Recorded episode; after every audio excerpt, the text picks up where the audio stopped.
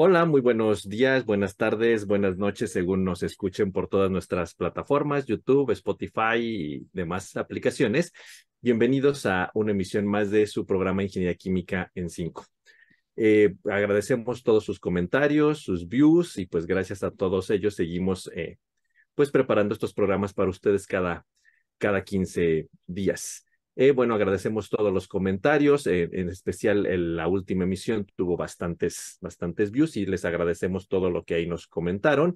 Y pues siguen llegando mensajes de que eh, las grabaciones siguen escuchándose ya más allá de, de México, en algunos comentarios que llegan de América Latina. Entonces, pues gracias por escucharnos en las diferentes plataformas. En esta ocasión tenemos, eh, como ustedes mismos han pedido que eh, invitáramos a algunas personas interesantes sobre ingeniería química y expertos en diferentes temas, en esta ocasión contamos con la presencia eh, como invitado del doctor Vicente Rico, profesor del Instituto Tecnológico de, de Celaya.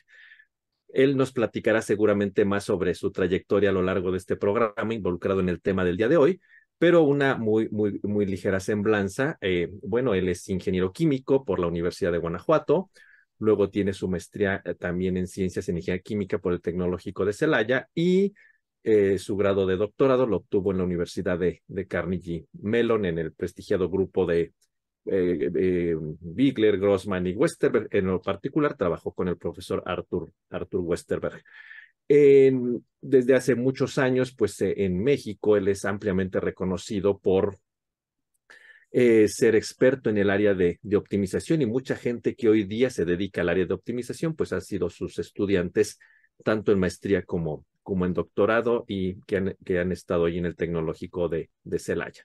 Él seguramente a lo largo de, este, de esta emisión pues nos irá platicando sobre las diferentes áreas que él desarrolla, involucrando con los temas que vamos a, a platicar y obviamente pues eh, no necesitaría hacer una gran introducción de cuál es el tema que vamos a tratar en este, en este programa, pues es el área de optimización de, procesos. Eh, en la ingeniería química pues del siglo XXI, eh, la optimización de procesos se ha convertido en una herramienta matemática que es fundamental en, en todos los temas actuales que estamos, que estamos desarrollando. Obviamente hoy día la industria, las políticas públicas, los temas de sostenibilidad, pues nos piden diseñar procesos con muchísimos retos y con muchísimos objetivos. Ahora queremos procesos que sean económicamente rentables, que consuman poca energía, que sean seguros, que tengan un bajo impacto ambiental, que sean desde el punto de vista de control de procesos operables eh, eh, con, con eficiencia y evidentemente, al intentar lograr cumplir todos estos retos, que finalmente, como matemáticamente se le suele llamar, son los objetivos que quiere el proceso, la optimización matemática se convierte en una herramienta poderosa y versátil que abarca todas las posibles aplicaciones de la ingeniería química cuando intentamos cumplir estos objetivos.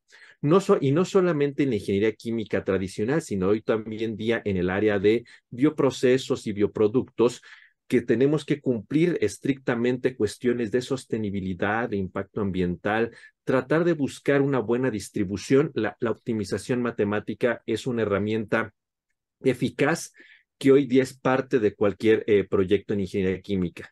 Y más aún, como veremos a lo largo de, esta, de este programa, pues veremos que hoy día los objetivos que, son, que queremos en, en, estos procesos van más allá de los tradicionales.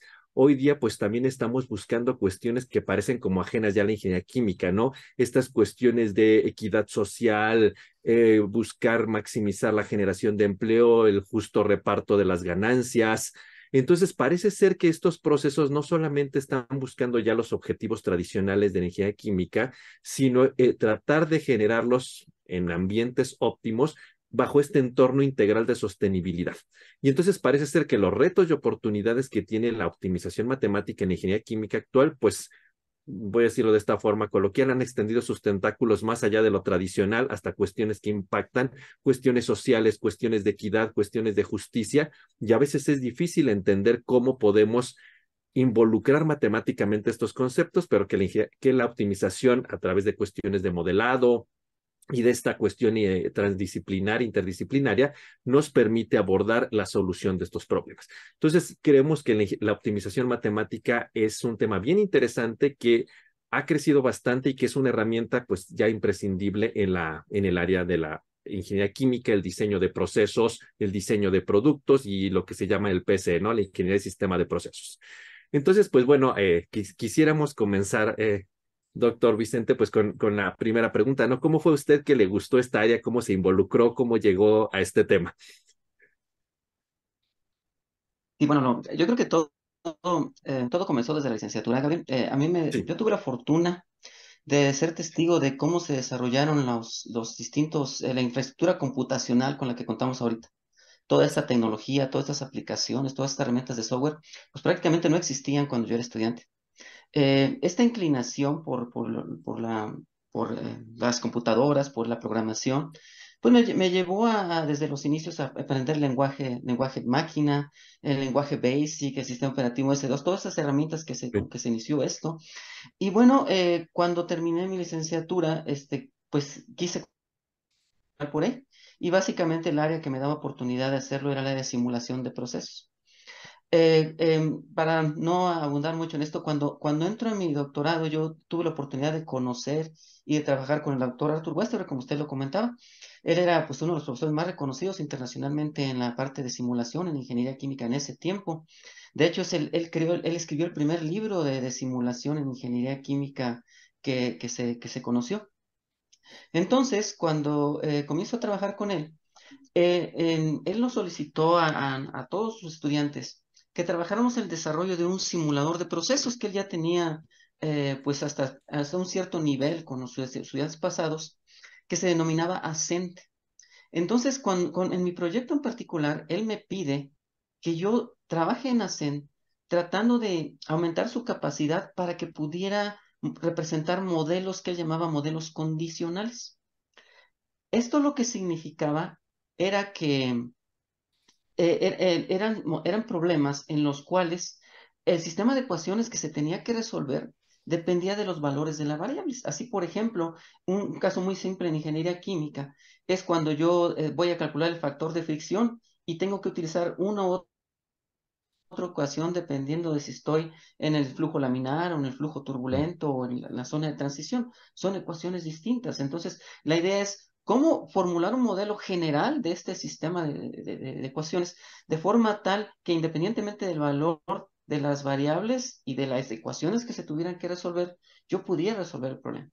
Entonces, este, bueno, yo implementé esta capacidad en, su simulador, el simulador Ascent, y eh, con su ayuda, pues desarrollamos un algoritmo que le llamábamos algoritmo de cruce de frontera, que me permitía, eh, pues, eh, resolver las discontinuidades que se generan al cambiar de, de, una, de una ecuación a otra cuando se, se pasaba de un, de un, de un sistema de ecuaciones a otro. Y entonces, sin embargo, con, la, con la ayuda del doctor Ignacio Grossman, que era parte de mi comité doctorado, y este, con dos cursos este, que, él, que él mismo me impartió, empecé a darme cuenta que realmente estos modelos condicionales eran precisamente la temática de lo que hoy se conoce como programación mixta entera. Entonces, este, como una alternativa a ese algoritmo de cruce de frontera que el doctor Wester y yo habíamos desarrollado, pues empezó a, empezamos a, eh, empezó a nacer en mí el interés por esta programación disyuntiva, por la programación mixta entera, por la programación matemática en general.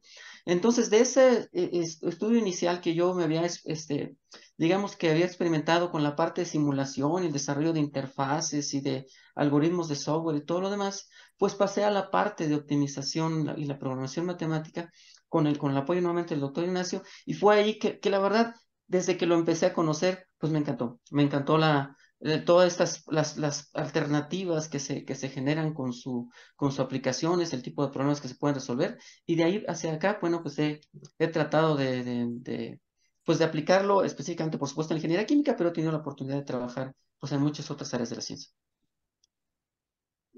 Muchas gracias, doctor. La verdad es que muy interesante cómo se fue eh, cómo fue agarrando el gusto por, la, por el área de optimización. Yo tengo otra pregunta, a ver si, si me puede ayudar a responder. Desde su perspectiva, ¿cuáles serían los principales beneficios que se pueden tener o que ofrece la optimización en la ingeniería química y cómo pueden impactar estos en el sector industrial? Bueno, mira, este, yo creo que Gabriel lo dijo muy bien en un principio. Este, quisiera comenzar por, por decir lo mismo que siempre digo yo cuando hablo de optimización, no solo en ingeniería química, sino cualquiera de la ciencia se beneficia de la optimización. yo, creo, yo creo que nosotros, todos nosotros, consciente e inconscientemente, todos los días, hacia cada momento de nuestra vida, estamos optimizando este, desde cómo escogemos una ruta de tráfico, qué vamos a, qué, nos vamos a comer, cómo, cómo, cómo nos vestimos, todo es en términos de una representación de la situación física que estamos abordando y qué es para mí lo mejor, es decir, cuál es el objetivo que yo persigo con las decisiones que voy a tomar. Así como sucede en toda la ciencia, pues lo mismo sucede en ingeniería química nosotros hablamos, hace rato el, doctor Gabriel lo comentaba, ¿verdad? En ingeniería química obviamente tenemos los mismos retos que, que se tienen en, las distintas áreas de la ciencia. Queremos es, que nuestros procesos sean rentables, es decir, queremos maximizar su, su beneficio económico, queremos hacerlos más sustentables y para ello pues tenemos que minimizar los consumos energéticos, eh, disminuir las emisiones al ambiente. Es decir, hay, objetivos que, nosotros nos fijamos en términos de lo que son, digamos, em, otros objetivos mayores como la sustentabilidad de los, la procesos. Y con base a ello, pues entonces ahí es donde entra parte de la optimización, ¿verdad? Nosotros tenemos entonces que considerar los distintos componentes de, la optimización, en donde, pues uno de ellos, por supuesto, aquella representación física del modelo, de, de, la, de la situación, del problema, el modelo matemático. ¿no? Entonces, lo primero que habríamos que hacer, bueno, pues crear modelos matemáticos, por supuesto, asociados a, los a las operaciones unitarias, a cada uno de los procesos. Y con la ayuda de las técnicas adecuadas de optimización, manipular los valores de las variables, tomar las decisiones adecuadas en términos de la, topología del proceso, de su estructura, con la finalidad de lograr el objetivo deseado, de lograr que se minimice el consumo energético, que se minimice el consumo de agua, que se maximice el beneficio económico. Es decir, la ingeniería química, al igual que cualquier otra de la ciencia, siempre otra vez nos imponemos ciertos objetivos y con base en el modelado matemático de lo que es nuestro problema en particular, pues la optimización como una herramienta matemática con todas las técnicas que tiene detrás, pues es la que nos ayuda a tomar las mejores decisiones en términos de lo que son nuestros objetivos. O sea, manera de resumen, podríamos decir que, que los beneficios que podríamos tener podrían ser desde el lado económico, desde el lado de mejorar el impacto ambiental, desde el lado de, a lo mejor también si nos vamos a temas energéticos, pero algo que me queda también ahí, igual con su experiencia me podría ayudar, doctor Vicente, ¿qué pasa con el cumplimiento normativo? Por ejemplo, si una empresa, una industria nos mandara a optimizar, ¿cómo lo ve? ¿La optimización nos da herramientas para esto? Sí, por supuesto. Mire, este, de hecho, eh, eh, creo que existen muchísimos trabajos en la literatura en donde, obviamente, como cualquier este, como en cualquier área, eh, tenemos que cumplir ciertas reglas, ¿no? Tenemos, este, estas son cada vez más, más, a, las regulaciones son cada vez más estrictas en términos de, del tratamiento que le demos al agua, ¿no? Sí, en términos del tipo de emisiones que nosotros tenemos que, que em, pues enviar al ambiente. Y entonces, pues lo que hay que hacer es, es lo mismo, o sea, el modelado del proceso no cambia. Creo que aquí es importante uh, recalcar que cuando yo estoy analizando una situación física, su representación matemática es independiente del objetivo que uno se plantea. Eh, eh, y de ahí vienen precisamente los dos componentes de la optimización. Uno es el modelo que me representa la situación física, pero otro es qué es lo que yo deseo hacer con ese modelo, qué es lo que va a convertirse en mi objetivo. Y entonces el objetivo obviamente puede ser la, la rentabilidad, puede ser eh, el, el, el bueno, otra vez en términos de sustentabilidad, pero también puede ser el decir, ok, bueno, pues yo quiero consumir cierta cantidad de, agua o quiero usar tanto porcentaje de energía renovable, de tal manera que, que mi contribución al cambio climático pues disminuya, que se me disminuya el, consumo de agua en el sistema. Es decir, eh, yo creo que aquí todo depende del objetivo que uno persiga. Eh, y es de, ahí viene la definición de lo que es la, función objetivo del problema de optimización, que nuevamente es importante que esa función objetivo es independiente de lo que es el modelo matemático del problema. Entonces, la función objetivo puede ser cualquiera que desee, incluyendo la que usted, eh, por supuesto, está bien comentando, que es la, restricción de las, eh, que se dan por regulaciones ambientales. De hecho, pues yo tengo la oportunidad en trabajar en esta área en términos de lo que es la parte del agua, ¿verdad? Cómo hacer que las, eh, las em, pues el contenido de, contaminante en términos de, lo que son los desechos industriales cumpla con las normas adecuadas y por ello, por supuesto, hay que tener una visión integral del, del, eh, de la industria, del, proceso y cómo es que se están, qué, es lo que está impactando en términos de lo que están siendo lo que, las emisiones que yo estoy em, em, emitiendo al, al, al, flujo al cual estoy enviando los desechos. A mí me queda algo que acaba de mencionar algo que ha trabajado, por ejemplo, con esta parte del agua, ¿no? Y, y esta parte medioambiental. Pero muchas veces hemos platicado aquí en los episodios anteriores que como que la industria es medio renuente a tomar a, a la academia o toda esta parte de, las herramientas que podríamos tener como ingenieros químicos.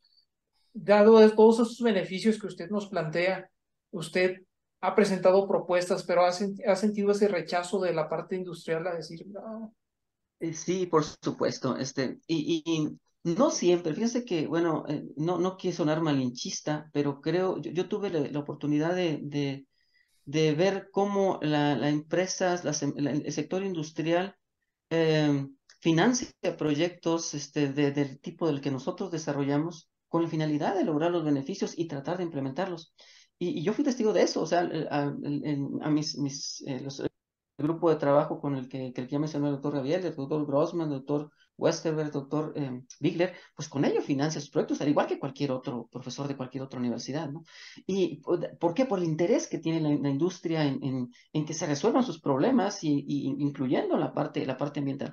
Aquí, sin embargo, yo la verdad es que, pues es lo que siempre yo, yo he dicho, la verdad es que es a veces frustrante cómo, pues uno hace un, un desarrollo muy bonito en papel y, piensa que uno va a lograr pues un cambio, pero este, esto, esto realmente es, es, difícil que pase.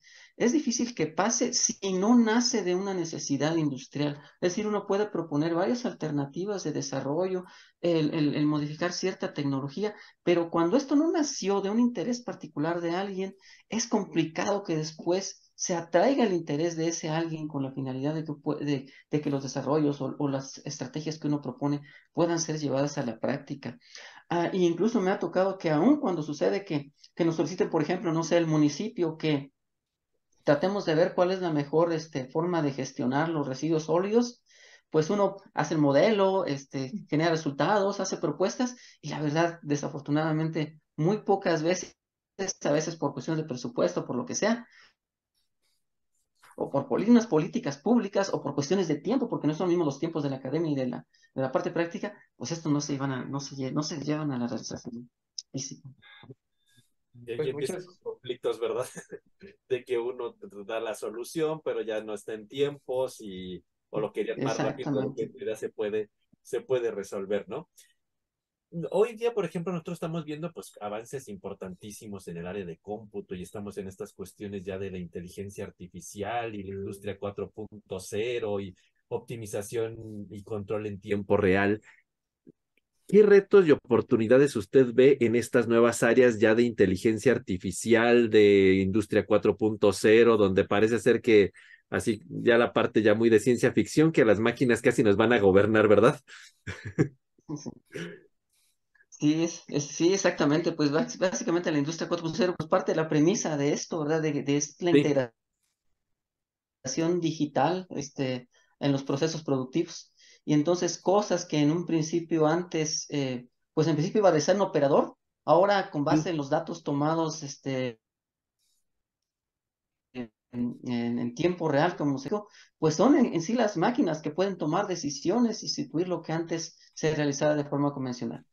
Yo creo que aquí uno de los, de los principales retos es eh, la eficiencia que debe tener el, el, los algoritmos matemáticos con la finalidad de que den soluciones precisas y en tiempo. Estamos hablando de que, pues, si una, no sé, un reactor se me está saliendo de control o una columna de pronto están, están eh, eh, mal funcionando, pues uno debe tomar las decisiones y las decisiones no las puedo tomar mañana, uh -huh. ni cuando un algoritmo matemático converja después de que no, no, no, no, no lo hace, ¿no? Entonces, eh, imagínense que, que, es lo típico, ¿verdad? Uno sí. cuando está desarrollando el modelo, no, pues el modelo no convergió, bueno, no pasa nada. Uno va y ve a ver el código, lo, lo tratas de manipular y cambia las condiciones iniciales y, y, y, todo ese tipo de cosas que nosotros hacemos en el día a día cuando estamos desarrollando los proyectos. Pero eso ahí, pues eso, eso pues ya no, ya no se puede, ¿no? Tendríamos que, tendríamos que pensar nuevamente en ver estrategias, pues en, términos matemáticos de lo que sería, por ejemplo, estrategias de inicialización con la finalidad de asegurar la convergencia de los modelos, en técnicas cada vez más, más, eh, más eficaces para que, pues, no sé, nos lleven hacia la optimalidad, optimalidad del sistema. Por otra parte, este, pues, el, el, el, tamaño de los modelos, ¿no? Ahora con estos, este, herramientas de Big Data o, este, o todo esto, como, como usted lo comentaba, ¿verdad? El, aprendizaje automático y todo ese tipo de, de, de análisis basado en datos, pues los problemas a veces que resultan, pues pueden ser de miles y miles de ecuaciones. Entonces, tengo que resolver problemas de la, la mayoría de las veces de diferentes escalas ¿verdad? Hay variables que pueden valer millones, hay variables que valen eh, menos de uno, casi cero. Entonces, todos estos tipos de problemas enormes, con diferentes escalas, y que yo tengo que resolver en tiempo real, definitivamente, un reto que, para el que no sé si estamos todavía preparados. Yo al menos, este, las, las oportunidades que he tenido de trabajar para la industria tratando de solucionar sus problemas no han sido todavía de, este, de esta necesidad tan apremiante de resolver con eficiencia y rapidez y precisión, ¿verdad? Generalmente los, los académicos tenemos esta ventaja, ¿no? De que, ah, pues nuestro modelo, pues si no me convergió hoy, duermo bien y a lo mejor mañana se me ocurre qué cambiarle para, para que converja. Pero esto definitivamente, este, pues eh, yo creo que en un futuro eh, va a dejar de ser una alternativa. Y esta cuestión desde el punto de vista de optimizaciones, ¿será el problema que tendremos que abordar en el futuro, cuestión de equipo de cómputo, unas nuevas matemáticas de otro tipo, reducir modelos, ¿qué podría ser la, lo que usted ve que, deberíamos ir avanzando hacia resolver esto? Sí, creo exactamente lo que, que, una alternativa, dada la, complejidad de los modelos, las complejas interacciones entre las distintas variables, pues yo creo que una de las formas de, de tratarlos es, pues, no resolverlos de forma rigurosa si nos podemos resolver, nos podemos resolver todos los problemas con todas las el modelado físico-químico que involucra, difícilmente vamos a llegar a una solución, como lo estoy, como lo, como lo estoy planteando, ¿verdad? Básicamente se pueden utilizar, por ejemplo, herramientas de, de, no sé, redes neuronales, que es una, una, rama de la inteligencia artificial con la finalidad de generar modelos reducidos que, que basados en datos reales se puedan generar y que puedan ser utilizados dentro de este contexto de la optimización con la finalidad yo de generar estas soluciones rápidas al, al, funcionamiento del problema. Definitivamente yo creo que, que si nos vamos a, los modelos rigurosos, esto no, no, no, no va a suceder. Eh, bueno, por la experiencia no puede decir, uno nunca puede decir nunca, pero sí va a ser complicado, aún con el desarrollo, aún con el desarrollo matemático que se tiene en la, eh, y computacional que se tiene en la actualidad, la, la eh, pues ya ve la, las, las optimización en paralelo, en un reto resolverlos nuevamente en tiempo real de acuerdo a las necesidades industriales. Sin embargo, creo que esa alternativa que usted ha propuesto precisamente es, es, es, el camino.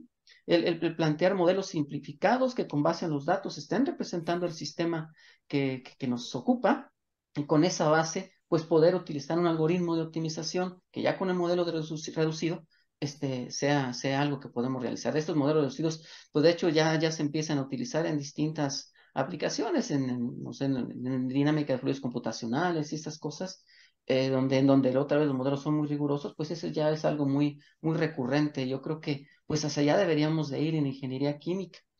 Eh, y para ello, pues otra vez herramientas este, de, este tipo de optimización metaheurística también puede ser una, una alternativa, ¿no? En donde a través de, por ejemplo, programación genética podamos nosotros eh, determinar el comportamiento de un sistema sin necesidad de utilizar los modelos completos. Aunque y luego ya ve la crítica que hay de que, bueno, es que los que hacen métodos metaheurísticos, pues casi dicen que es prueba y error muy elegante, ¿verdad? Comparado contra la, la programación matemática. ¿Usted qué comentaría rápidamente de esa idea? Eh, bueno, yo este, no, no, me gusta ser tan crítico, pero sí yo, este, pero yo sí siento que todos los algoritmos metaheurísticos de alguna manera eh, le quitan la elegancia a la teoría que uno obtuvo, que, uno, que uno estudió cuando, cuando estudió la teoría de optimización, ¿no? Este, por el hecho de que pues son básicamente dar muchos estimados iniciales y, y ver qué es lo que resulta y a partir de estos millones de puntos pues van a encontrar la, la solución. La verdad es que sí creo que, eh, otra vez, yo soy muy respetuoso de la gente que, que, que trabaja en esto, este, que nunca eh, creo que si no me lo he preguntado ahorita, yo no lo hubiera comentado nunca. pero, sí creo que, que, de alguna manera otra vez, este, eh, también tienen mucho, muchas cosas interesantes, ¿verdad? Que la colonia de hormigas y que todo esto y que están basadas que en las feromonas, también tiene su parte que dice, ah, que wow, qué, qué interesante, ¿no? Pero, pero realmente cuando uno ya ve la aplicación dice, ay, bueno, pues este, está muy bonito el concepto, pero realmente se reducen a lo mismo, ¿verdad? Se reducen a una forma de, de, generar este, una población y, valores iniciales para los para las, para las variables y, con esa base, pues, este, simplificar el, el, proceso, el proceso eh, de optimización. Nuevamente, este, espero no, no, haya, no haya sido malinterpretado. No. no. ese tipo de técnicas, pero es algo que honestamente a mí nunca me ha interesado, precisamente quizás con la, o no, no así, sino más bien crecí con la, con la idea clásica, ¿verdad? De esto de la, de, la teoría de, que era el tema de Carlos con Tucker y todo ese tipo de algoritmos que, que han surgido acerca de lo que es la, la teoría fundamental de, de, Con todo ese reforma, la elegancia formal del problema de optimización, ¿verdad? Que acá se pierde un poquito en esa búsqueda infinita de eh, puntos. Esa es mi opinión, ¿no? Pero. No, no, eh, muy bien, muy bien. Entonces, ¿quién continúa con la siguiente pregunta? Yo tengo una pregunta, eh, doctor. Bueno, usted comentaba hace un momento sobre los beneficios de la optimización y, y, demás, pero creo que algo que pocas veces se comenta, pues son a veces los desafíos éticos y sociales que plantea la, la optimización sobre todo pues en un área como la ingeniería química, donde pues tenemos que ser bastante cuidadosos con lo que, con lo que manejamos. Este, ¿usted qué, eh, pues ahora sí, qué, desafíos éticos o sociales ve en esta parte y, y cómo se podrían abordar? Bueno, mire, este, yo creo eh, aquí, yo la optimización la veo como una herramienta, una herramienta que me va a, a permitir lograr el objetivo que yo me persiga. Yo creo que aquí más bien, más que eh, desafíos éticos de, la optimización como tal, yo vería más bien desafíos éticos en términos de, lo que es la ingeniería química como, como área de la ciencia. Es decir, nosotros como ingenieros químicos, ¿qué buscamos? Sí, y, nuevamente, bueno, ya me, ya me comentaban, ¿verdad?, de la, la satisfacción de las, de las restricciones ambientales y este, respecto a las normativas, eh, en un principio el, doctor Gabriel bien señaló acerca de pues la sustentabilidad como una, como una guía o como un objetivo, un objetivo final, el, el, el, aprovechamiento de los recursos, la economía circular, todos estos conceptos que se, que se manejan en la actualidad, de alguna manera tienen su parte ética o su impacto social, en el sentido que, bueno, pues muchos de ellos están dictados por esta problemática que estamos eh, viviendo del cambio climático, el, reducir cada vez las, el ser más amigable con el ambiente. Yo creo que esas dos cosas, pues no son exclusivas de la ingeniería química. Y yo creo que la optimización como herramienta puede ayudar a la ingeniería química a, afrontar esos desafíos, pero yo no los vería como propios de la optimización. Yo la optimización otra vez la veo como una herramienta que me va a permitir eh, en, la ingeniería química y en cualquier de la ciencia, lograr los objetivos que uno se persiga, en donde, bueno, hablaba ya también Gabriel de la, de la equidad social y todas esas cosas que están surgiendo, surgiendo en la, en la actualidad. El, em, he trabajado, por ejemplo, en, en modelos de, eh, que intentan ser eh, modelos del planeta, otras muy significadas, hablamos de los modelos reducidos. Yo he trabajado, por ejemplo, en modelos reducidos de lo que sería el, planeta, en donde hablamos de entes industriales y de, y de no sé, los distintos eh, eh, componentes de las cadenas alimenticias, ya que los herbívoros, los carnívoros, y por supuesto, pues están también la parte social, ¿verdad? La, parte, de, la parte de equidad, el, el eh, la, distribución igualitaria de los recursos. Yo creo que todas esas cosas son objetivos.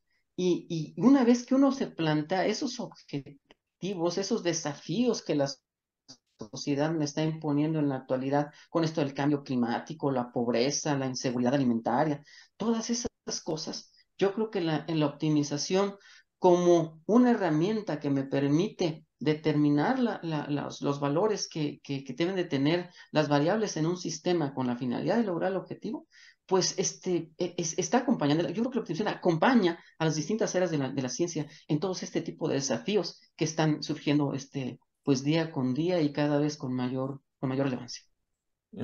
Aquí una que pregunta, bueno, que siempre surge, bueno, no es una pregunta como tal, sino un problema, yo creo que todo el mundo que se ha dedicado a optimización nos hemos encontrado es, por ejemplo, a veces no podemos cumplir con todos los objetivos que queremos y debemos, este, pues que hacer ciertos sacrificios ahí y se han pues inventado diferentes algoritmos para, para hacer eso, como, no sé, el Fuzzy Logic, por ejemplo, ya cuando este, se torna un poquito incluso está más, más difícil.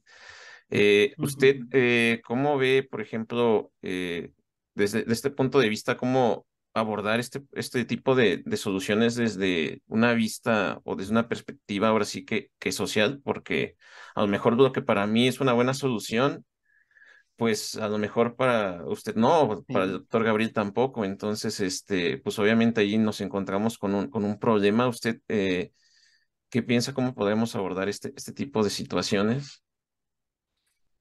Sí, bueno, este, eh, miren, aquí, este, yo creo que eh, este tipo de situaciones em, son, son complicadas en el sentido de que yo podría ser hipócrita, ¿verdad? Y decir, no, es que nosotros tenemos que hacer todo con la finalidad de que ya no hacemos, hagamos, em, emitamos nada al ambiente y de que eh, tengamos todos los, em, contratemos a todos con la finalidad de de dar soporte económico a, una a la comunidad en la que está establecida una empresa.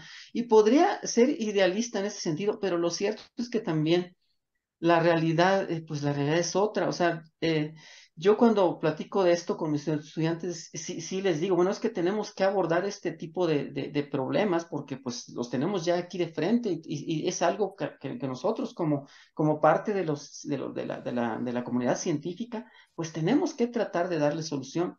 Sin embargo, también es cierto que cuando, eh, no sé, los procesos industriales no son, no son gubernamentales y no hay un cierto, no sé, no, no tienen un financiamiento que les permita hacer, eh, no sé, eh, que, les permita gastar sin, sin más ni más, pues desafortunadamente en la industria química, si no hay beneficio económico, no van a existir los procesos.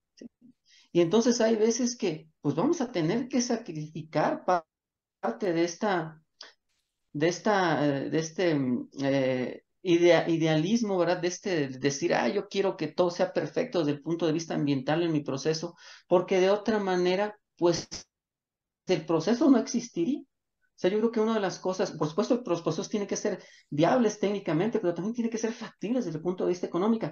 Otra cosa diferente es otra vez, son, son aquellos, este, eh, eh, no sé, aquellos procesos que de alguna manera tienen un financiamiento externo, como el financiamiento gubernamental, en donde uno de alguna manera tiene cierta flexibilidad en términos de lo que yo puedo hacer con la finalidad de poder apoyar la comunidad, el ambiente.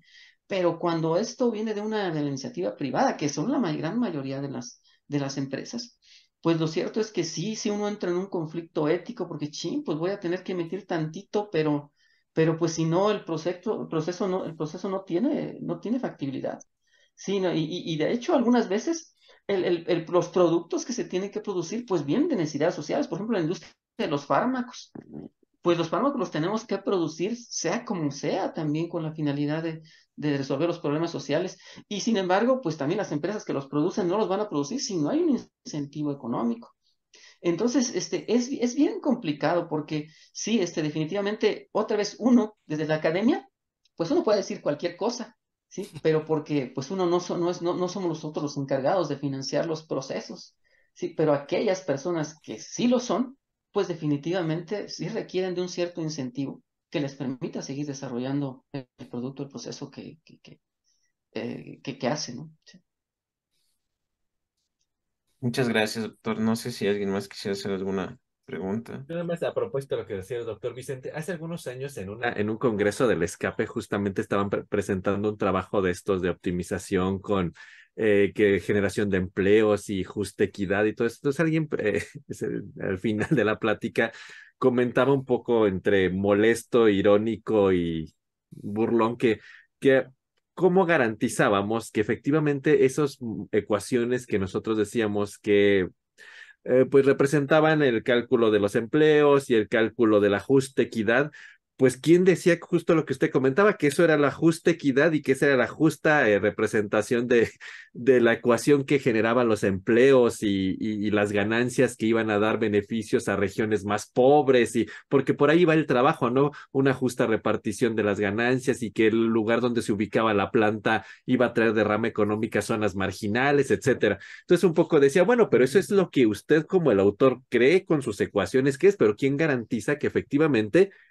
eso sea, como decía Gabriel, lo justo, ¿no? Usted en ese sentido, doctor, ¿qué opina a propósito de este, de este pedacito de plática respecto a que si esas ecuaciones, pues que vienen, no sé, de la sociología o yo no soy experto en esos temas, son adecuadas o realmente, como usted dice, pueden ser un poco hipócritas, pues para mí son buenas, pero eh, bajo mi entorno y mi contexto social.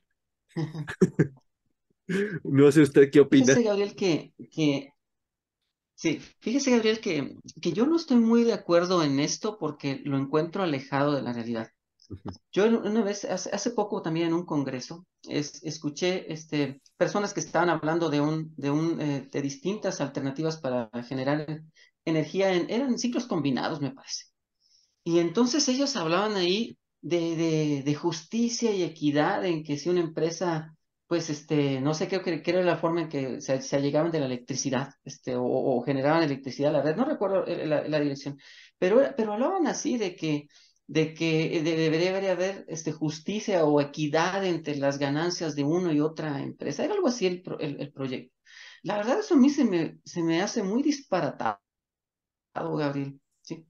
Cuando uno habla de, de, no sé, de seguridad alimentaria, por ejemplo, yo ahí sí veo que es bien importante, este, pues la justicia social, ¿verdad? Es decir, yo, este, pues no sé, en, hablando de sociología, pues sí debo de buscar o de, de, no sé, en, modelos relacionados con la, con la producción agrícola, pues sí debo de, de, buscar, pues e, evitar esa pobreza extrema, ¿verdad? Que, que exista seguridad alimentaria en los, para, la, para la población, para la sociedad.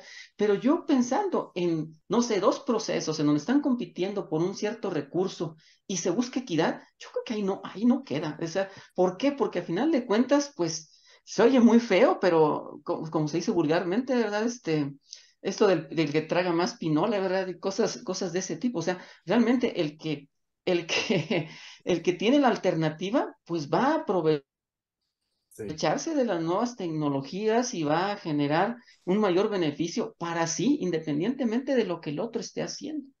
Entonces yo creo que ahí este, el hablar de justicia y equidad para mí no, no, no tiene sentido porque se aleja de la realidad y se aleja de lo que verdaderamente sucede. Sí veo en cambio en modelos socioecológicos que se puede hablar de esa justicia y de equidad en términos de, no sé, el mínimo de, recursos que se debe hacer llegar a la población, ver la mínima cantidad de agua potable que se debe tener una comunidad para que ésta pueda subsistir, o la mínima cantidad de, otra vez para asegurar la seguridad alimentaria, unos son niveles eh, de producción mínimos para que esto se pueda llegar. Pero yo creo que más allá de eso, al menos en la ingeniería química, difícilmente nosotros abordamos ese tipo de, de sistemas. Yo veo procesos industriales otra vez en donde pues están compitiendo, al, final de cuentas son, es un, es un sistema así como en donde queda la teoría de juegos, ¿verdad? Porque los, pues, los entes son participantes en un juego, es un juego competitivo, cooperativo, no cooperativo, pero realmente ahí, pues el que puede más va a lograr más, y yo creo que en ese sentido difícilmente podemos hablar de este, que este tipo de estrategias sean adecuadas. Ok, sí, es como un tema un poco controversial, ¿verdad? De, de, que sea manejador en la optimización. Muy bien. Adelante.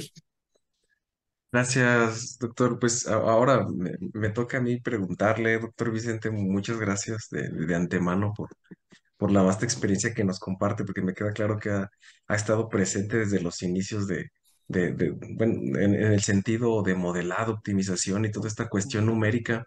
Mm, ya considerando todo lo que usted nos ha comentado, que para fines prácticos la motivación principal para el desarrollo de algo, pues casi siempre caemos en la cuestión económica, ¿no? O sea, hay una necesidad social y que me puede dejar algún, algún beneficio económico, pues yo como empresa, pues patrocino, este, ponte a trabajar en eso y demás, pero personalmente a lo mejor ya ahora sí que desde el punto de, de, vista de su investigación, ¿hay alguna tendencia o, alguna necesidad que usted haya observado en el ámbito de la optimización que diga, sabes qué, bueno, yo sé que ahorita está en, en súper tendencia, no sé, la inteligencia artificial, pero yo siento que deberíamos de, no sé, de, estudiar un poco más la optimización de, no sé, la, la, la autosuficiencia energética.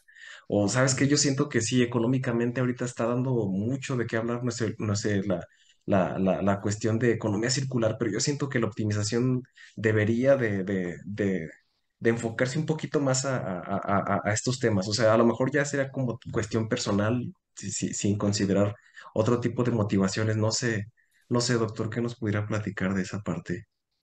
Mire, yo, yo creo que, eh, bueno, al menos dentro de nuestro de ámbito, ¿verdad? Porque pues otra vez hay muchas áreas en las que yo he trabajado que, que no tienen mucho que ver con ingeniería química.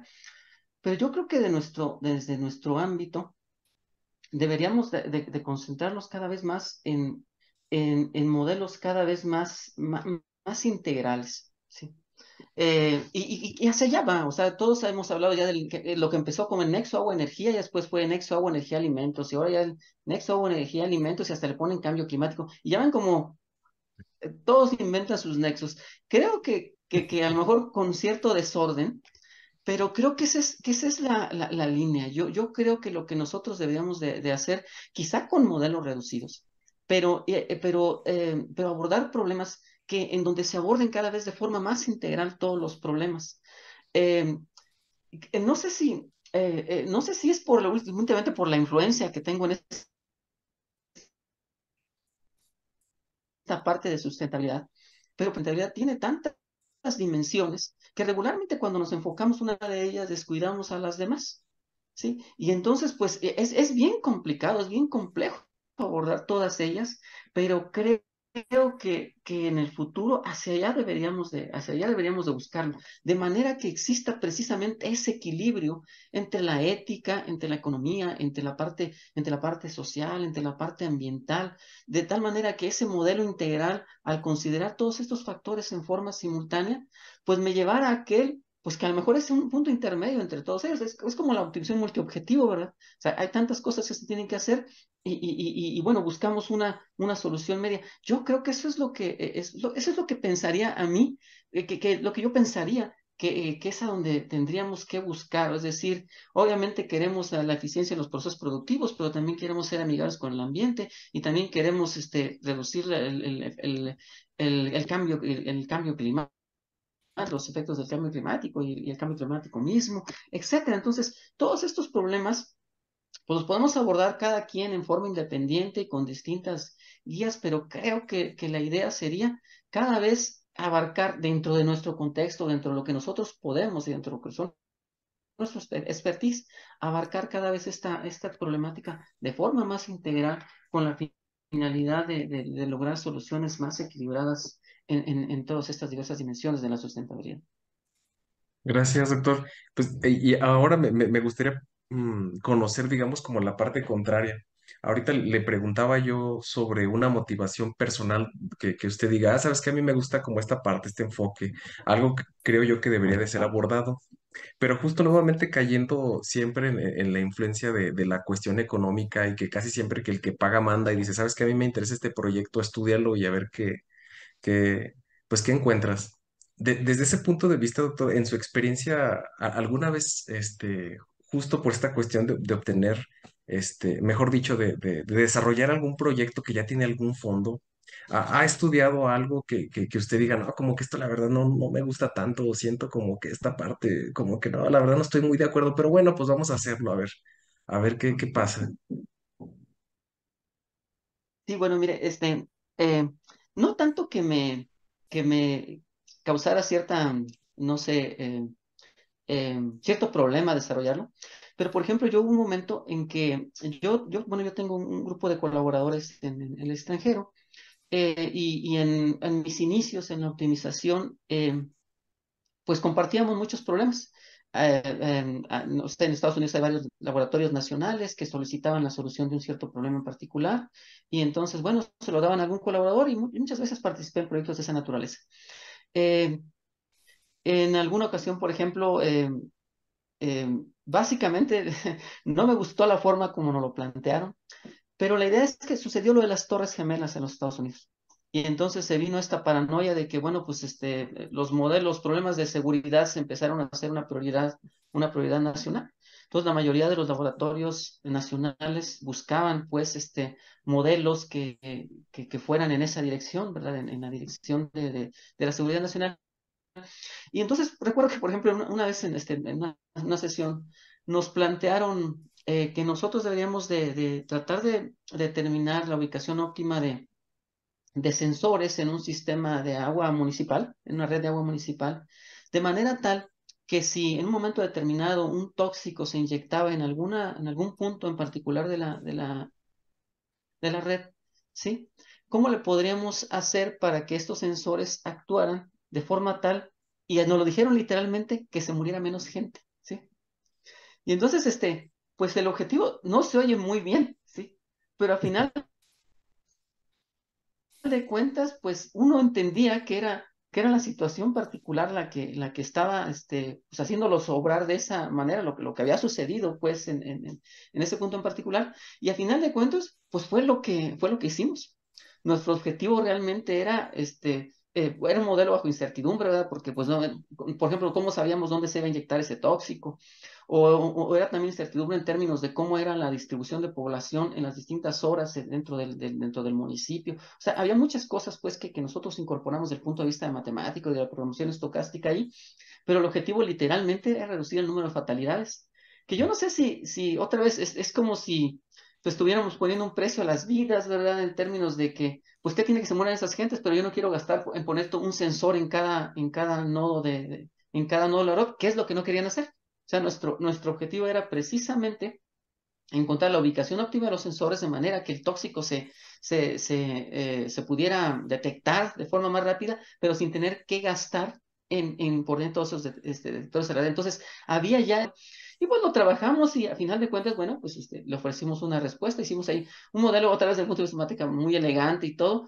Al final, quién sabe cómo iría a funcionar, porque había muchísimas distribuciones ahí de probabilidad en términos de, de cómo se movía la población y cómo era la distribución de agua y todo lo demás, dónde podía ser el ataque, ¿verdad? Este de, de, en, términos de, precisamente lo asociamos a, la, densidad de población, pensamos de, bueno, seguramente lo van a echar donde haya más gente en la ciudad.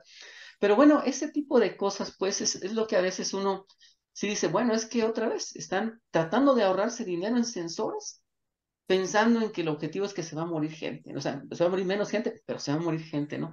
Y ahí entonces ese tipo de cosas.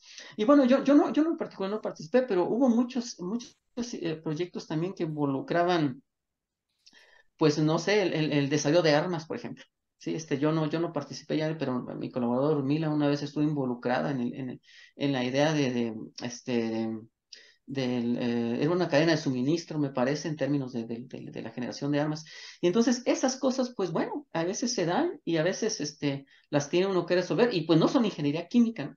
¿no? O sea, no son ingeniería química, lo que pasa es que a nosotros nos, nos solicitaban la, la, solución del problema por el hecho de que pues éramos de alguna manera, pues eh, por llamarlo de alguna manera, expertos en optimización, pero realmente pues no tenía nada que ver con ingeniería química y sí, este, pues otra vez, es cosas que, bueno, nos piden el problema, nosotros hacemos lo mejor que podemos desde el punto de vista conceptual, teórico, pero sí sé que se queda un, poco sabor amargo de, lo que verdaderamente pudiera ser de utilidad del modelo.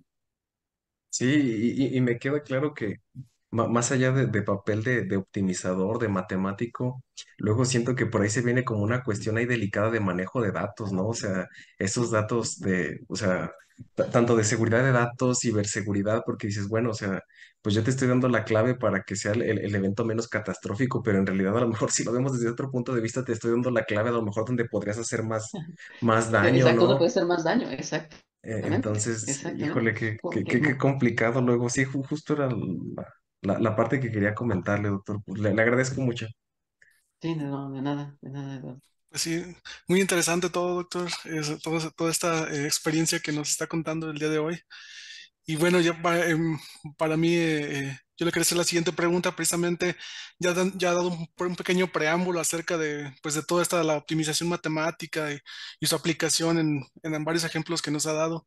Y aquí mismo en el programa nosotros hemos platicado mucho de la influencia que pues los ingenieros químicos ya han salido un poco de, la, de lo tradicional, ¿no? De la aplicación de lo tradicional y se han inmiscuido en áreas que a lo mejor ni siquiera eh, hemos pensado que, que, un ingeniero químico se desempeña.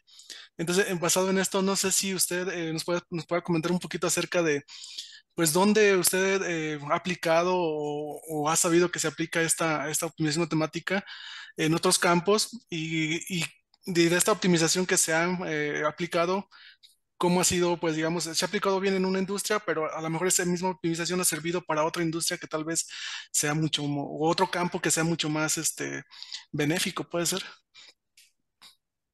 Fíjese que, que sí he tenido oportunidad de trabajar en, diversas áreas. En, particular, a mí me, ha gustado una aplicación en particular que se refiere al, al modelado de la difusión y la absorción de, de fármacos en el organismo. ¿sí? En donde obviamente también hay, hay fenómenos de transferencia y todo eso, pero los modelos son tan complicados que, que pues este, se utilizan modelos reducidos, se utilizan modelos compartimentales, se llaman. Entonces ahí la idea es, eh, pues es un problema de, de, optimización dinámica porque pues el fármaco se difunde y, va cambiando su comportamiento con el tiempo en, en términos de que entra al, entra al estómago y luego de ahí se va, este, cruza los tejidos, va hacia, hasta, el, al, al, flujo sanguíneo, el plasma y los, de ahí se difunde hacia el resto de los, de los tejidos del organismo. Entonces, este tipo de modelos compartidos a mí me ha gustado mucho porque bueno, eh, Quizá es porque yo este, también tenía mucha afinidad por la parte biológica, ¿verdad? Me gustaba mucho estudiar el, cuerpo humano y, este, todos los sistemas de, de qué consiste y lo demás. Pero este tipo de, este tipo de problemas este, creo que es una de las, incluso una de las aplicaciones más exitosas que, que yo también con una colaboradora eh, hicimos. Este, fíjese que nos dieron datos acerca de, un, fármaco que se utiliza para la fertilidad. Lo que pasa es que este, este fármaco tiene que, tiene que suministrarse en ciertos días del, del, periodo menstrual de, de, las mujeres, de tal y, tiene que hacerse de tal manera que debe de mantenerse cierta concentración para que, que para producir su efecto, pero también en, dosis un poquito más grandes, pues se hace tóxico. Y creo que eso es algo muy común en la mayoría de los, de los fármacos. Entonces ahí la idea era generar un modelo de optimización dinámica que hablara precisamente de, de cómo eran los procesos de absorción y difusión de este fármaco dentro del organismo, de tal manera que lo que íbamos a, a era la, la dosificación óptima. Es decir, eh, si, si esta puede, tenía que ser discreta, decir, si te vas a tomar una pastilla, o si tenía que ser continua con cierta, con cierta cantidad.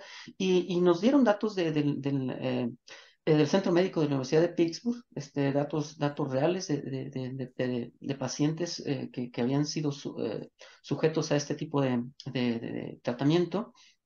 Y bueno, pues nosotros hicimos un modelo que, que, que de, alguna manera permitía en, tiempo real, con base en datos que los, que los médicos nos proporcionaban, eh, dar este esquema de dosificación óptima.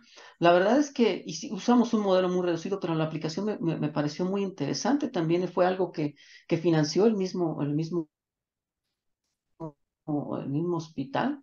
Y, este, y pues la verdad, hasta donde sé, este, se, estuvo utilizando, no sé con qué tanto éxito y, qué pasó después con él. Honestamente, yo la verdad es que perdí, perdí lo que, no le di seguimiento, ¿verdad? Ese fue una colaboración con la doctora Mila Dihueca, este, de ella, ella, de hecho, ella se ofreció a ser, este, receptora de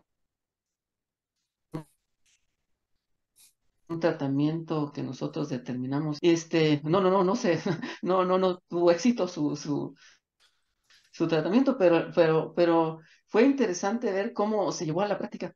A mí me, me gustó eso y, que, y se me hizo una, algo que, que te deja muy satisfecho en términos de que tú estás haciendo algo pues por la salud de alguien, ¿no? Y, y, que otra vez no es ingeniería química, pero, pero a final de cuentas es optimización. Y, y, lo mismo de que hablamos, ¿verdad? Cuando tienes un modelo de optimización, las variables pueden representar lo que sea, y sin embargo las técnicas de optimización son mismas, la teoría de control óptimo sigue siendo la misma que uno emplea en ingeniería química y lo demás, ¿no? Pero, pero sí se me hizo, se me hizo algo, algo muy, muy interesante. Así como eso, he, he hecho muchos problemas similares, ¿no? Por ejemplo, para, para la diabetes, que es algo, es algo muy común, o para un, este, un fármaco que se utiliza para enfermedades del, hígado, que se llama mifradil. En fin, ese, ese tipo de cosas a mí en particular me han gustado porque lo veo como algo que que en un principio podría tener, este, podría ser de beneficio social más allá de lo que es el, el optimizar la, la, estructura de un proceso y su desempeño. Sí, bastante interesante. Precisamente, eh, pues todo esto, ¿no? Uno no piensa, o, o, las personas que no conocen acerca de la optimización muchas veces piensan que no, es solamente eh, algo muy matemático, pero en realidad es, es vasto el campo en donde se puede aplicar. Pues muchas gracias, doctor. Muchas la palabra, doctor Gabriel. Y, ahí, por ejemplo, aquí usted en México, ¿cómo ve el área de optimización, doctor? o sea, ¿está desarrollada? ¿Vamos en vanguardia? ¿Usted cómo la ve comparado con otros avances que hay, aplicaciones en la industria, en la academia? Pues creo que, creo que vamos bien. Mire, eh, afortunadamente, este, muchos conocidos nuestros este, han, han, la verdad es que han despuntado, han, han tenido un desarrollo eh, eh eh, tremendo en, en, estas áreas y creo que se han convertido en líderes, este, a pesar de su juventud. Por ejemplo, tenemos al, al doctor este, José María Ponce, que, pues no sé, yo creo que tiene más, más artículos que casi cualquier persona que, por año, casi cualquier persona que conozco. Este, usted mismo con, con su desarrollo en la parte de, de, la, de la intensificación de procesos. Yo creo que vamos bien, yo creo que eh, ah, quizá no somos muchos, eh, pero los que somos, creo que estamos en, la línea, estamos en, en, la dirección adecuada y, creo que estamos, estamos contribuyendo en un momento determinado al estado del arte. No, no, no veo que seamos nada más aquellos que copiamos y hacemos lo mismo que, que hacen otros. Yo creo que, que nuestra contribución es importante y este, nuevamente es, es yo alguna vez le, los he dicho a muchos de, de los que ahorita desarrollan, pues yo les di clase y sin embargo pues uno ve lo que han, lo que han desarrollado y dice wow, este, pues yo, yo no lo voy a lograr, ¿no? Pero qué bueno que alguien más, alguien que yo conozco y alguien que, que, que, que, que tiene ese interés por el área, lo está, lo está haciendo. La verdad es que es, es, es muy, muy placentero. Este, y, y, y no, notar pues el nivel que se ha alcanzado y nuevamente no somos muchos, pero creo que los que somos, creo que estamos ahí en el, estamos en el lugar adecuado. Y en la industria usted ve que sí, por ejemplo, el desarrollo de la optimización en México, ¿sí lo toman en serio o seguiremos o seguirán buscando en otros lugares fuera no, de... Fíjese que desafortunadamente no, Gabriel. Yo, yo, sigo, yo, sigo, yo sigo pensando que este es precisamente nuestro problema eh, a nivel nacional. Eh, eh, mire, mis, mis únicas, las cosas que yo sé que de lo que he hecho se han llevado a la práctica, la verdad son muy en simples son bien simples cosas como, por ejemplo, no sé, un modelo de optimización de mezclado, que luego para las empresas es, bien importante, ¿verdad? Porque verdaderamente optimizan sus recursos y eh, tienen un máximo beneficio económico, pero desde el punto de vista de lo que es ya la, la teoría y, lo que es el estado del arte, pues la verdad es que los problemas son muy básicos, ¿sí? Este es un problema de promoción lineal, por ejemplo, ¿no? Que nuevamente ha sido, quizá, quizá esa, de, todo lo que yo he hecho para la industria, quizá ha sido la implicación más exitosa por un problema de mezclado que trabajamos para Peñoles, porque ese modelo que les hicimos es el día a día de su operación. O sea, ellos corren el modelo diariamente para saber cómo van a hacer la mezcla de minerales en, en, en su, en la, producción de oro, plata y plomo que, que producen ahí en, en Torreón. Entonces yo lo veo como algo muy exitoso y sin embargo, desde el punto de vista teórico, no le exagero, cuando me lo dijeron, el planteamiento del modelo lo hice en dos horas, ¿sí? Era un modelo de programación lineal. Entonces, uno dice, bueno, es un estudio de aprendizaje automático y inteligencia artificial y, y todas estas cosas, pero son mixta entera. Y resulta que, pues no, todo lo que he hecho sobre eso, nada ha pasado. Y mis contribuciones, digamos que prácticas, vienen de algo tan básico como la programación lineal, ¿no? Pero a lo mejor eso es, a la industria práctica, a lo mejor es lo que ocupa, ¿verdad? Exactamente, exacto. Es, Luego a veces eso sucede. Y, si nos quiere platicar para ir ya cerrando la emisión de doctor, ah, ¿cuáles son sus áreas que ahorita está desarrollando? ¿Cuáles son los temas de su interés ahora que está trabajando? Fíjese que precisamente no, no por este, eh, yo, yo estoy mucho con esto de la teoría de sustentabilidad, Gabriel, eso de, de, de, generar, generar problemas con, eh, con eh, en donde se, se involucran todas las dimensiones de la sustentabilidad. Eh, yo estoy tratando de ver qué, qué, tipos de función objetivo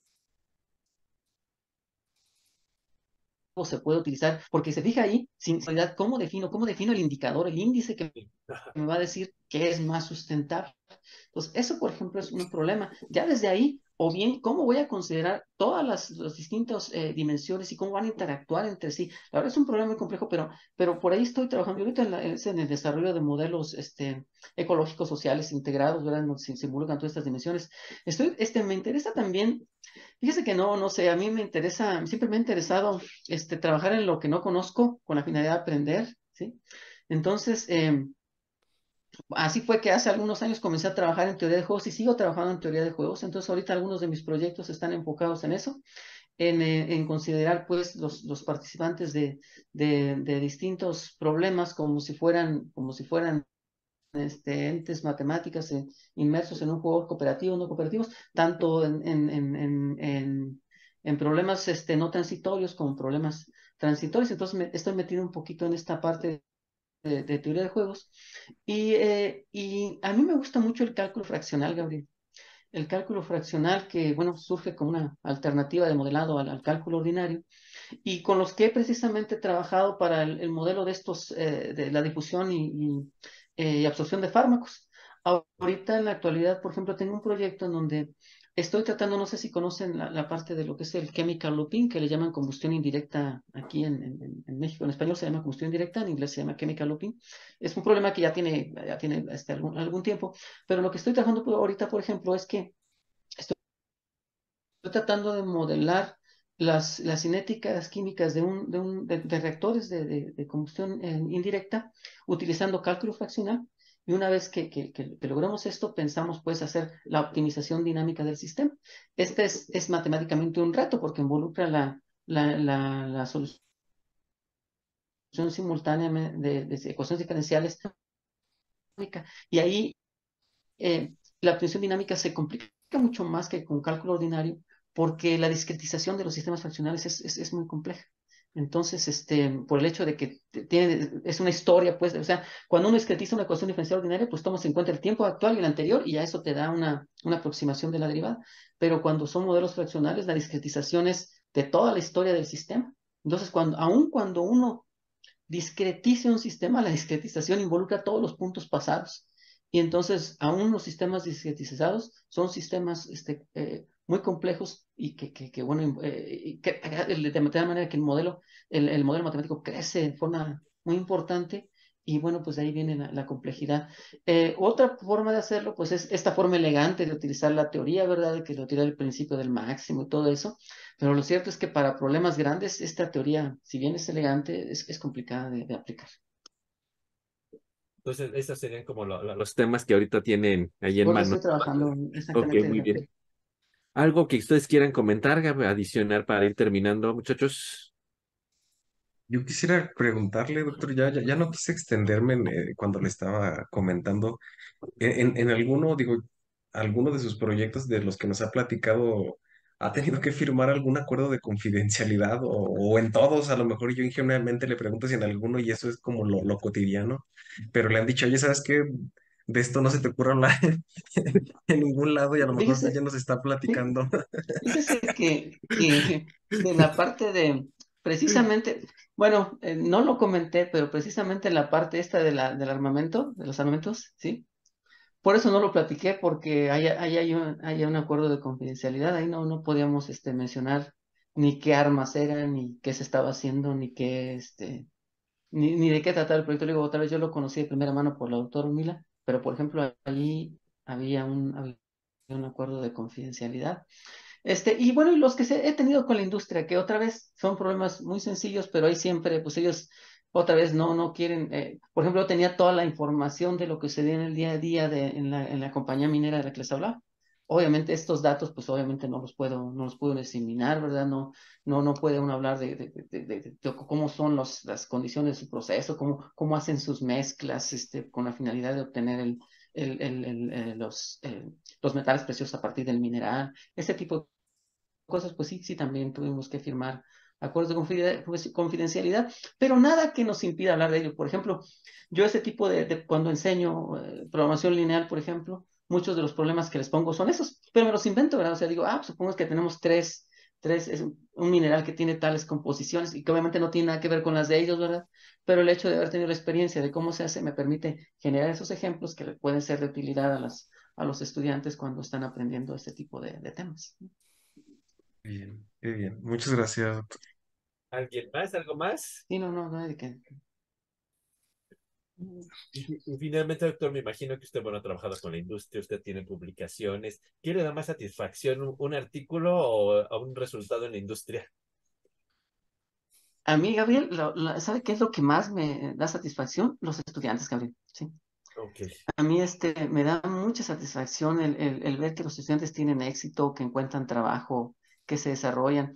La verdad es que por ejemplo, cuando uno, no sé, mis estudios de doctorado, ¿verdad? O mis estudios de maestría, cuando uno va y uno los oyen hablar de uno, o sea, o, las dedicatorias que le hacen a uno en las tesis, la verdad es que es lo más satisfactorio que yo puedo encontrar. El saber que yo quizá le cambié la vida a alguien o le ayudé a alguien a lograr su objetivo. La verdad es que ha sido para mí lo más importante y creo que lo que ha sido mi motivación para seguir como docente e investigador. Los artículos son bonitos, este, pero creo que eh, eh, luego a veces nada más se convierten ya una medida del ego, ¿sí? Este, porque, pues, este, ya cuando uno tiene cierto resultado y tiene cierto, ya después el, el, que decir, ah, pues tuve tantos al año, la verdad es que ya, eh, si definitivamente no se aplicaron, pues entonces, este, la verdad es que pues da lo mismo, la verdad, da lo mismo tener 50 que 80 que 100 y que lo que sea. La verdad ya no, me representan, digamos que algo, algo que me motive, como le comento. Los en la industria, fíjese que sí, la verdad, los en la industria sí, sí, sí, dice, ah, qué padre que, que yo hice algo que se aplique, ¿no? Porque le digo, yo creo que es algo que, que uno quisiera o, quizás a lo mejor la, la, la, la, mejor manera de ver el resultado de un trabajo. Pero como lo comento, más allá de eso, Gabriel, es, es el, el ver, incluso a los mismos estudiantes que uno les da clase, ¿verdad? el que cuando termina la clase decirle, ah, es que usted, este, no sé, me sirvió de ejemplo, me sirvió de motivación, o me sirvió, este, para, pues para darme cuenta de lo que podía hacer. Este tipo de cosas creo que es, este, es las cosas que yo más valoro en mi, trabajo. Y eso habla de la calidad humana que siempre le hemos reconocido todos, doctor. Me agradezco. Si quisiera cerrar con alguna conclusión del tema, doctor, algo que quisiera cerrar. Pues, eh, Gabriel, como yo lo comentaba, creo que, este, que la optimización se vea como parte de la vida, ¿sí? Porque creo que la optimización es parte de la vida. Les digo, lo hacemos, todos optimizamos siempre, pero lo hacemos sin pensar que siquiera que estamos optimizando. Nuestro organismo está, está optimizando siempre los, los, los, recursos que uno le provee, la alimentación, guarda en la grasa para después. O sea, el, todos nosotros, como todos los seres vivos, creo que siempre estamos optimizando. No creamos modelos, no este, definimos una función objetivo, pero intrínsecamente se está, haciendo. Y muchas veces, pues sí, lo hacemos conscientemente definir ese objetivo, como hace rato hablaba, ¿no? Cuando manejamos, ¿cómo definimos la ruta del tráfico? Optimizamos, ¿no? Quiero llegar más rápido, o quiero, no quiero pagar casetas porque quiero ahorrar, pero siempre estamos optimizando. Entonces, yo creo que la optimización es eso, la optimización es parte de la vida diaria, a cada instante, inconsciente o, consciente, o conscientemente, creo que siempre estamos optimizando, Gabriel. Y yo creo que es como lo que usted resume, es como ese capítulo uno del libro de la doctora Urmila, ¿no? De optimización, que dice que inclusive allá desde el arca de Noé es el primer problema de, de optimización, ¿verdad? de optimización, exactamente, exactamente. Sí, sí, sí, sí. Pues doctor, pues muchísimas gracias. De verdad ha sido un placer estar, haber platicado con usted en esta ocasión. Y como yo siempre lo, lo, he dicho y se los he comentado, muchos de ellos no tenían el gusto de conocerlo, Eduardo sí, los demás pues a la distancia de tal vez de sus artículos, pero yo siempre he reconocido la gran calidad de, de ser humano que es usted, doctor, y es algo que yo siempre he dicho que para mí fue un privilegio cuando usted me dio, me dio clases hace muchos años y siempre es algo que yo les digo, yo creo que un ejemplo que a mí me quedó de cómo hay que ser como profesionista más allá de lo que usted dice de los artículos y lo demás es la calidad humana de lo que uno puede apoyar a las personas, a los estudiantes en el, en el día a día y poder dejar una buena marca, ¿no? No una mala, una buena marca. Y yo creo que personalmente, quizá nunca se lo había dicho, fue una de las cosas que, que yo siempre aprendí de usted y que es algo que siempre he querido hacer en, en, en, mi vida diaria, ser alguien que deja buena calidad humana en las personas. Y es algo que, que tal vez nunca le había dicho, pero que es una de las cosas que dejó en mi doctor y pues muchísimas gracias. No, gracias a usted, la verdad es que como le digo, este tipo de cosas son las que me alimentan, Gabriel, sí. Sí. Bueno, pues, ah, pues muchísimas gracias a, toda nuestra audiencia por... son las cosas que me hacen seguir No, gracias a usted. No, adelante, no, eso es lo que. Y gracias por haber aceptado acompañarnos. Este, esto es algo, pues un podcast informal, pero que nos gusta pues para difundir de entre un plática y un poco de, de relajamiento las cosas de la ingeniería química a pues a toda nuestra audiencia. Pues muchísimas gracias a toda la audiencia por que nos acompaña cada, cada programa, cada 15 días. Y bueno, como siempre nos gusta finalizar pues diciendo una palabra para que trate de cerrar nuestro programa. Y bueno, doctor, algo que, una palabra con la que quiera resumir el, el capítulo de hoy. Eh, sustentabilidad. Gabriel. Ahorro energético. Juan José. Algoritmo. Lalo. Modelado. Eh, César. Eficiencia. Y bueno, por mi parte, pues sería eh, la, la, parte de economía, la palabra economía. Muchísimas gracias a toda nuestra audiencia y bueno, pues seguimos esperando sus comentarios, sus opiniones y sus views, likes y sus vistas por todas nuestras plataformas. Y, insisto, gracias a sus comentarios y a sus eh, opiniones, ya que siguen dándole ahí like seguimos preparando estos programas para ustedes. Muchísimas gracias por escucharnos. Buenos días, buenas tardes, buenas noches, según nos escuchen. Y como en todas las emisiones, nos despedimos. César. Adiós a todos, nos vemos hasta la próxima. Juan José. Saludos a todos, luego. Eduardo. Gracias, saludos a todos. Gabriel. Saludos, hasta la próxima. Y en esta ocasión un honor haber tenido al doctor Vicente Rico. Muchísimas gracias, doctor. Gracias por la invitación. Es este, un gusto estar con ustedes. Bueno, y pues nos vemos en una próxima emisión. Gracias, hasta pronto.